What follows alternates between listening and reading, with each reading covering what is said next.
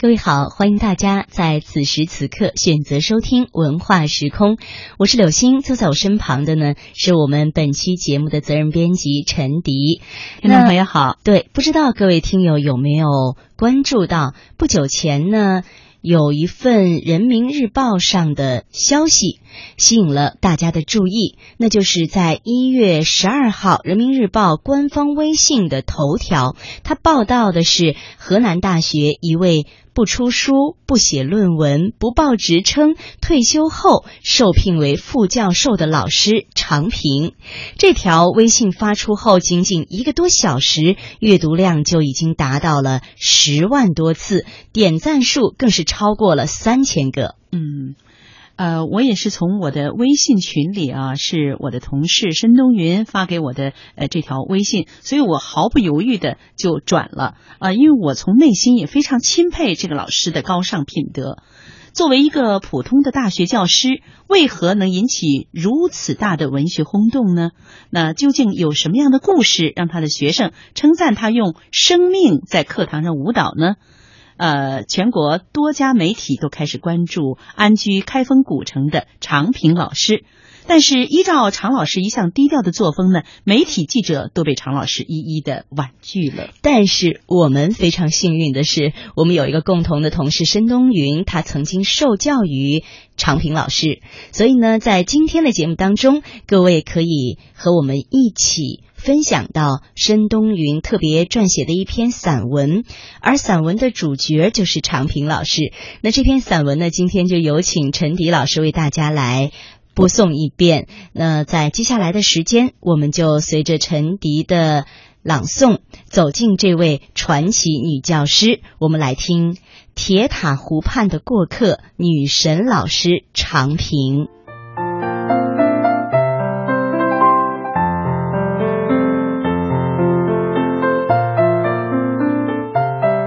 常平老师的学生申东云在他的文章中这样写道：“我的老师常平，是我就读铁塔湖畔河南大学的老师。一九九七年，我上大三，常老师教我们古代文学的唐宋诗词。记得那个时候，常老师长发飘飘，身材微胖，板书文字龙飞凤舞。他上课从不点名。”但大家从来也没有缺课，因为听他的课就像是在接受精神的洗礼。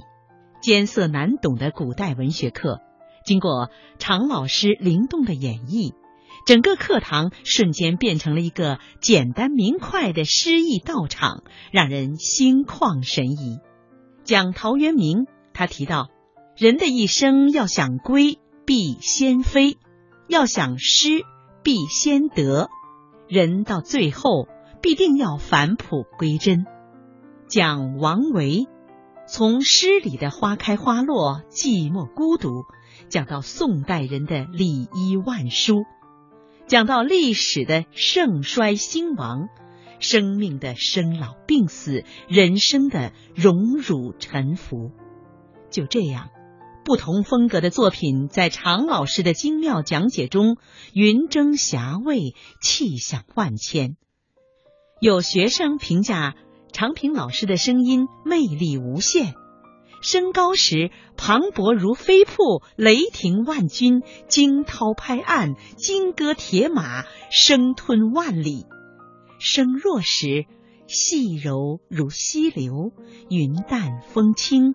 浅吟低唱，松涛阵阵，声声如泣。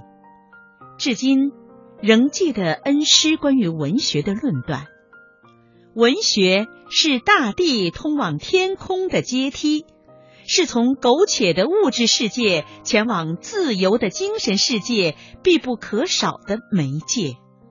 这是常平老师对崇高的文学事业的高度概括。也是学生时代对我深刻的文学启蒙。常平老师从教三十二年，已然桃李满天下。这几天，我们官名“铁塔湖小蟋蟀”的同学微信群里，常平老师更是成了热点人物。谈起常老师，大家印象最深的是他授课的潇洒狂放和内心的淡泊名利。微信群里的群主王春生同学把对常平老师的评价总结为六个词语，那就是纯粹常平、醇厚常平、淳朴常平、人文常平、人性常平、人格常平。据我的河南大学的同学、南开大学博士生毕业的崔艳玲回忆，听常平老师讲魏晋和唐宋文学，就觉得他身上有古风，有魏晋风，有唐宋风。中国传统士子的信仰操守已经融入了常平老师的精神血液，他是以自己的生命力融入作品在讲。他讲李白，仿佛他就是李白，激情万丈，潇洒狂放；他讲王维，仿佛他就是王维，宁静淡远，通透旷达；他讲词人苏轼，他仿佛就是苏轼，才华横溢，如万湖泉涌，不择地而出。常平老师。是在用自己的灵魂去拥抱他所讲解的每一位诗人，每一个诗句。我的同学曹娜现在是河南黄淮学院的一名教师，他和常平老师是同行。他把自己两大本笔记拍照上传在微信群里，他的笔记甚至把常平老师课堂上讲的每一句话都记录下来。曹娜同学这样感叹道：“自己从教十八载，依然难忘恩师相背。恩师不仅是在用激情授课，更是在用生命传道。至今难忘恩师神采飞扬、氪金吐玉，评点唐盛气象，恢弘大气，豪迈激昂，文思精妙，才华恣意。”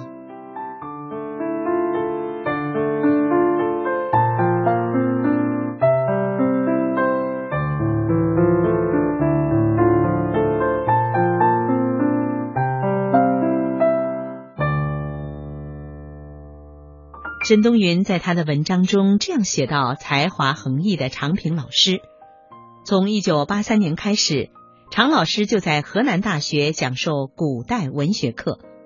常平老师无比热爱教学工作，但是他从不发论文，不出书，不申报职称。直到二零一五年退休，他依然只是个讲师。”讲师和教授的工资差多少，他从未关注，因为他是一位与众不同的精神富翁。当别人追求金钱和功名的时候，他在孜孜不倦的追求学问，追求来自内心的成就感。他的课堂堂学生爆满，据说有人。不远数百里驱车前来，只是为了听他一节课。我的同学徐真现在在中央戏剧学院工作。谈起常平老师，他表示很荣幸、很感动。学生时代能遇到常平这样的好老师，他的课堂是如此的精彩，他的内心如此纯净，他的境界如此高远。徐真同学还说，看了关于常平老师的报道，忍不住让我热泪盈眶。和徐真同学一样，有关常平老师的文章，我一字一句的阅读了。时隔多年，照片上的常平老师已是两鬓斑白，不由让我回想起大学时代常平老师那年轻的面庞。不凡的气质，亲切的笑容，优雅的神态。常老师还是那个每堂课都神采飞扬、精神饱满的常老师，那个喜欢在郊区看风景、心远地自偏的常老师，那个微笑着告诉我们常常在家里教小女儿怎么做人的常老师。十九年前，常平老师。那铿锵激昂的讲授，依然清晰的响在我的耳畔。文学是什么？文学是大地通往天空的道路。在我的世界里，只不过黑白两色。一颗心放在哪里最舒适，只有自己知道。多年来，长平老师把自己对人生的感受都贯穿到教学中了。他不只是在教授知识，更是在传递人生的感悟。十九年来，他的谆谆教诲无日不在伴随和影响着我们的工作和生活。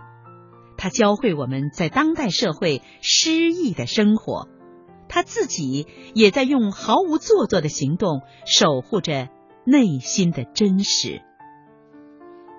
申东云在他的文章中还写道。我的同学现在在复旦大学工作的薛海霞回忆说：“常平老师上课时，既给我们讲诗词之美，更透过诗词讲生活哲学的纯粹与从容。今天还时常想起常平老师说的一句话：人生是可以说不的，我们可以选择拒绝一些世俗的东西，如果那让我们更远离内心与幸福。”能引导进取的老师就是好老师，因为他给学生们奋进的力量，让学生们更容易走向成功。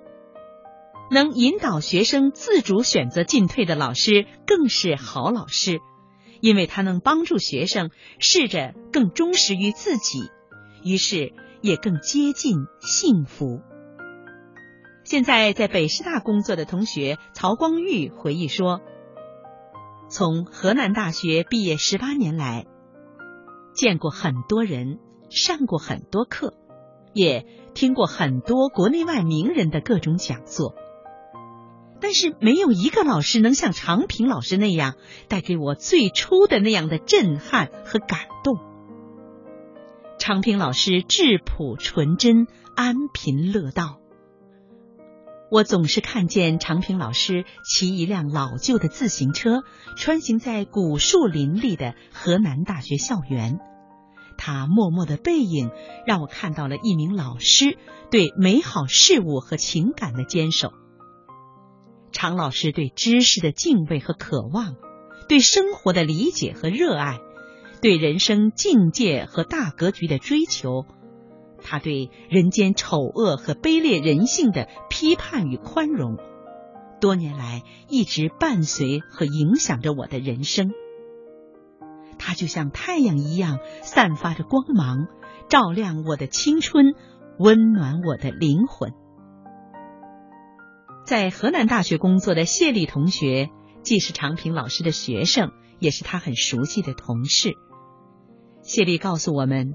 作为教学型的专家，常平老师的境界是很多高校老师无法企及的。他以绝对激情，始终在高校课堂上激励他的学生去挖掘人生深处的东西；以甘于平淡的精神，始终在教师生涯中诗意的生活着。常平精神也一定会是我们未来人生的栖息地。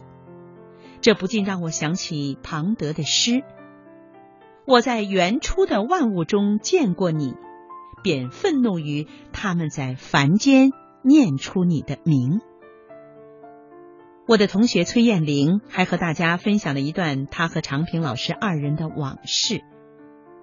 他这样说：“大学时代曾经有一段时间倍感孤独，常会感觉黑暗和冰冷。”直觉告诉我，常平老师是个正直热情的人，我便冒昧的去找他倾诉。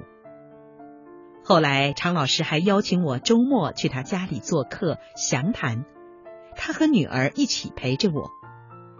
我永远都记得那种关切和温暖。我当时只是太贪恋那种美好的感觉了，竟然久久不愿离去，直到很晚很晚。常老师还留我在他家里吃了晚饭，他亲手做的一道炒卷心菜，是我有生以来吃过的最好吃的菜。二零一五年六月十九号，常平老师上了他退休前的最后一堂课。这最后一课，许多以前的学生和同事也专程去听。课后，常平老师放下粉笔，轻轻拍打双手，来不及擦去脸颊上挂着的汗水，便赶紧向讲台下的学生们鞠躬致意。课堂上潮水般的掌声几经响起，经久不息。这掌声是青春学子获得启迪时情不自禁的感激，是对老师三十二年呕心沥血、吐丝奉献的崇高赞誉，也是对老师高远境界和魅力人格的高度赞赏。英国诗人兰德有一首诗这样写道：“我和谁都不争，和谁争我都不屑。我爱大自然，其次就是艺术。我双手烤着生命之火取暖，火萎了，我也准备走了。”这首诗。不正是对常平老师三十二年教学生涯的真实写照吗？二零一五年十月，常平老师以讲师的身份正式退休。然而，在众多学子的心目中，他是真正的教授。面对周围的赞誉，常平老师却用平常一样的语调说。感谢众多同仁和学生对我生存选择的尊重，让我能够自由驰骋。因为我只是一个喜欢在空旷的天地间静悄悄行走的过客。